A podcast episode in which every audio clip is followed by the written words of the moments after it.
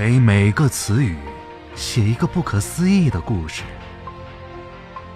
NAV 那夫词典，中国最好听的词典小说。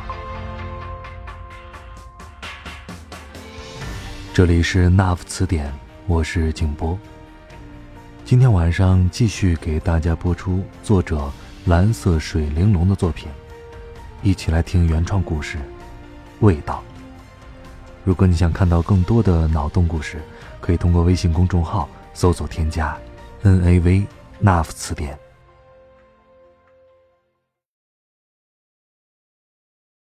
清晨，白头杯成群结队的在他的窗外叽喳的吵闹着。难道他们在一起讨论今天的早饭不好吃吗？不知道哪只虫吃了沾染杀虫剂的虫子。味道怪怪的。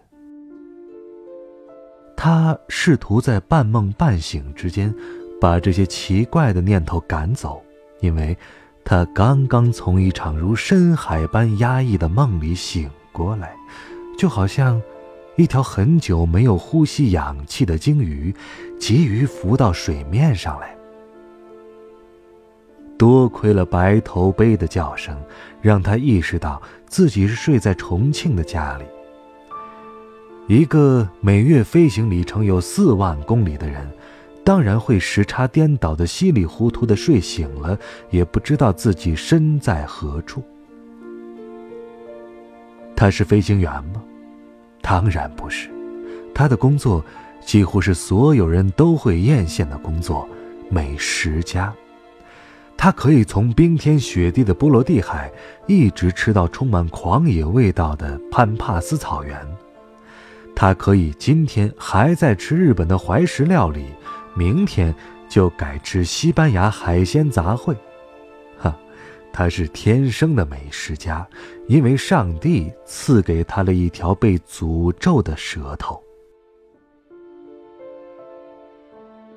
重庆的初秋难得有一个好天气，细微的晨光透过遮光窗帘的缝隙洒在他的脚趾头上。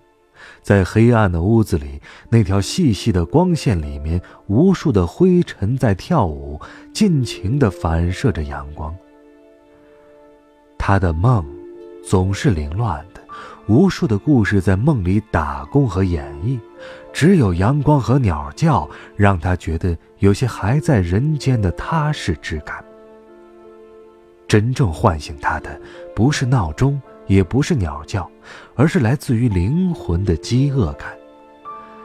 他虽然检阅过世界上各种美食，但是他的快感并不仅仅来自于吃食物本身，还有品食物的故事。他之所以成为名震天下的美食家，并不仅仅是他能够用精准而美妙的语言描绘食物进入口腔之后的味道。还因为那条舌头，可以在他开心的时候品读到做这道料理的人当时的心情，亦或是食材生前的故事。说来也是残忍的，人类养活自己的方式只能是进食，而进食就是以剥夺其他生命为代价的活动。大多数人咽下那些牺牲灵魂的时候，并没有怀着感恩的心情，而他就是那个幸运儿，也是世间唯一尝到这份心酸的人。他踢开被子，以便让阳光好好的照到他的两只脚。那双脚从小脚丫长到了四十一码，也从重庆一隅走遍了五湖四海。当那双脚还是小脚丫的时候，他被所有的小朋友所疏远，因为包括他的家人在内，都以为他是一个怪物。因为他总会在别人吃饭的时候哭泣、叹息，或大笑不止。说出一些大人们听不懂的话，他会用稚嫩的语言表述一撮豌豆尖儿如何沐浴着清晨的阳光和露珠，也会讲述一只公鸡拥有的三妻四妾、宫斗剧般的生活。有时候，也会一声不响猜中妈妈的心事，在恰当的时机要求买上一个小玩具。总之，一个正常孩子享受美味食物的表情，他是一点儿都没有的。父母带着他求医问药，却没有一个医生能够说出他有什么毛病。十里八村的半仙也问遍了，谁也没有捉到他身上附着着的那个厉鬼。他身边所认识的所有人里。只有村小学的老校长不觉得他是一个怪孩子，老校长还经常对人说：“我就相信这个娃子将来会有出息的。”所以，老校长把他毕生所学都倾心教授给了他，就像老企鹅哺育小企鹅，细细的嚼碎、反刍之后，才敢喂给他。他果然也不负众望，成绩一路高唱凯歌，一直考进了中国最牛的学府，走出了重重大山。来自灵魂的饥饿感越来越强烈了，他必须要吃点早餐了。从床上爬起来的时候，他的鼻子捕捉到了一点点丹桂的香气。他很喜欢侍弄植物，他自己在阳台上种了各种花草，并且保证每一季都有鲜花盛开。属于秋天的桂花才是王者。在洗漱间里，他打开了淋浴，四十五摄氏度的水流了出来。他不敢在饥饿的时候洗热水澡，他怕自己犯低血糖的症状。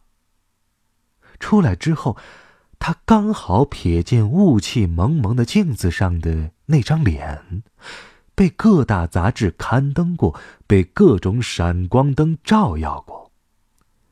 那张脸长得斯文而消瘦，那种书生意气的样子，很难和“美食家”三个字联系起来。一般的美食家。不都应该是肥头大耳、面泛油光的吗？他其实吃的很少，因为来自食物的记忆和厨师的故事，会在他进餐的时候塞满他的脑袋，会让食欲迅速减退，甚至有那么一段时间，他厌恶吃肉，因为。他自己说：“植物的一生更加简单快乐，他宁愿享受素食的清淡和阳光雨露的回忆。”那张脸也曾经吸引了很多女孩子，因为这个时代，女生都喜欢忧郁的眼神和不知道为什么忧郁的思想。除了众多女粉丝之外，他曾经倾心赋予两个女孩啊，不对，也许是一个，因为一个他只触碰过他的肉体，而另一个只触碰过他的灵魂。他的初恋，他的校友，童梦，是北大不世出的才女。当年，他也是费了好大的劲儿，才打败了众多竞争者，成为童梦的正牌男友。虽然她是才女，琴棋书画诗酒花样样精通，但是，她唯独不能理解她那条怪异的舌头。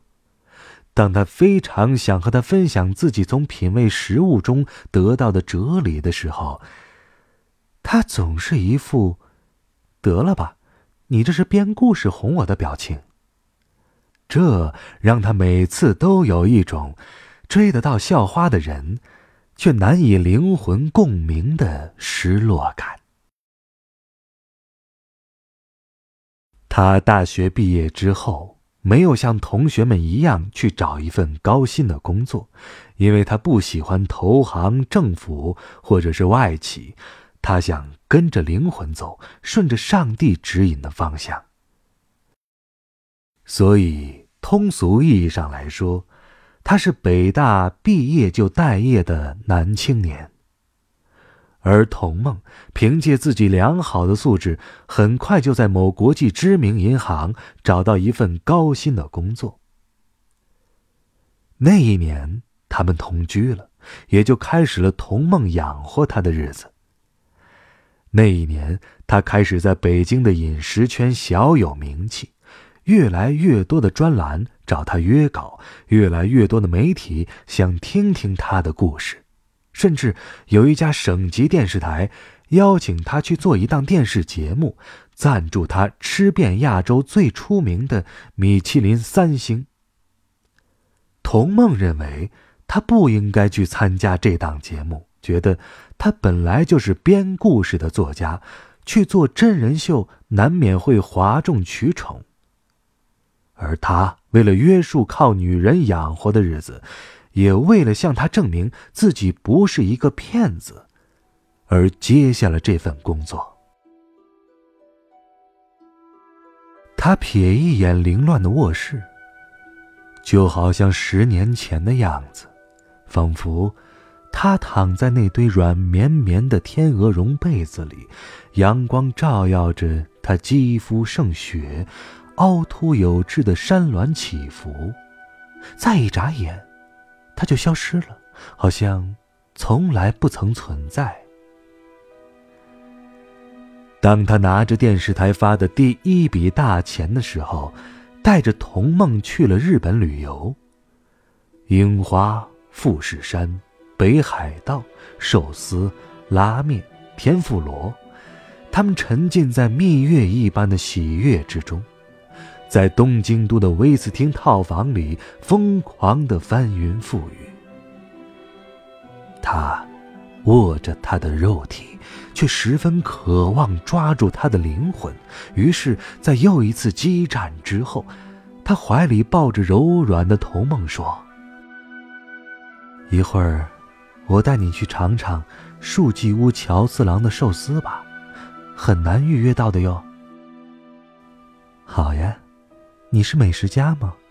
你说好的一定是好的，但是，我只有一个条件，请不要跟我讲你的那些故事，我只想像平常人一样吃饭。说到这儿，童梦瞬间觉得这个男人的肌肉变得像石头一样僵硬，然后环抱他的手渐渐抽离了他的脖颈。他严肃地说：“小野先生已经九十二岁高龄了，除了世界公认的寿司制作技术，就是老先生为人称道的人品。而我对他的评价，与所有的美食家都不同。他亲手捏出的每一个手握寿司，都是有灵性的。当我的舌头接触到顺滑的金枪鱼背肉的时候。”我眼前掠过了那鱼生前的记忆。他来自广阔的西太平洋，他从五百万个兄弟当中脱颖而出，长成一条体长三米的大鱼。他见过不同光线下大海浓淡不一的蓝色，他和笨拙的大海龟交朋友，他几次利用洋流往来于广阔的海域。他一生当中躲过了无数次天敌的追杀，但是最终被一艘日本渔船给捕了上来。运回日本的时候，他还残存着意识，他不知道自己将面临着什么，也许是死亡。直到在东京的海鲜市场里，他感觉有一只温暖的手。摩挲着他银色的鳞片，有一种神奇的感觉传遍了他的须和尾。既然已经濒临死亡，那最好死而无憾吧。他浑浊的鱼眼使劲儿的想看清那个人的样子。那是一个戴着老花镜的日本老人，他用日语小声的呢喃着：“跟我走吧，我会温柔的对待你的。”他沉浸在自己的叙述里，完全没有注意到童梦惊愕的表情。女孩紧紧的裹着的天鹅绒被子，好像发抖的样子。他继续说：“我吃到的二十只寿司，几乎每一只手握上面的肉片，他们生前的灵魂遇见了这位寿司之神的手。”都得到了神奇的安抚。他们是快乐的，是死而无憾的。他们愿意成为我们的食物，变成我们的血、我们的肉，参与到我们生命当中的一部分。小野先生的料理是我吃过的使我最平和安详的肉食料理。那些寿司啊，让我愉悦，不仅是它们的味道。还因为每一只都带着稻米成长的光芒、酱油发酵的时光和鱼儿们平静的回忆。我想带你去的，正是这样一家餐馆，而你却一直质疑我的判断。我曾无数次说服自己，我们之间的不同。我深爱你，想包容你，可是。有些思想上的鸿沟，早已无法填补。你不能理解这样的我，我也开始不认识现在的你了。回国之后，我们，我们分手吧。他不理会童梦惊呆的表情。穿好衬衫，夺门而去。他只得到了他的肉体，却永远无法获得灵魂的共鸣。那么，另一个女孩呢？她嘴角微微的浮现一丝微笑，她都不知道那个女孩到底是谁，甚至叫什么名字。他只是在社交群里和她简短的对话过，看着他发的文字和图片，就有一种莫名的相知之感。女孩子发了一张星空图，写道：“你在哪颗星上？”他回复：“离你最远的星。”他也许已经过了玩柏拉图爱情的年龄，但是他确定。他陷入了恋爱，他的第六感告诉他，那个女孩身上有他最喜欢的黄菊兰的香气，是蓝色的。他终于走出家门，能徜徉在家乡的街道上，本来就是对他饥饿感的一种慰藉。大街小巷里飘荡着油爆辣子的香气。一家小面摊儿藏在巷子尽头，仿佛时光穿越回久远的年代。生活在一条巷子里的人都互相熟悉的，就像是一家人。面摊老板熟知每一个顾客的口味，干溜或者少海椒，多菜或者少加面。就像回到家里，妈妈从来都会知道你的味蕾会为哪些食物颤抖。老板老远就看见了他，走过来，热情的招呼一声：“哎呦，拿云来啦！这次出差够久的呀，很想吃这口了吧？”说着，给他搬了一个小板凳，接着向厨房吆喝着：“二两豌杂干溜。”拿云捧着这一碗家乡的味道，风吹过金色翻滚的麦浪，万绿丛中一点红的小辣椒，和妈妈灶台边操劳的身影，一块儿涌进了他的脑海，差点儿把他逼出了眼泪。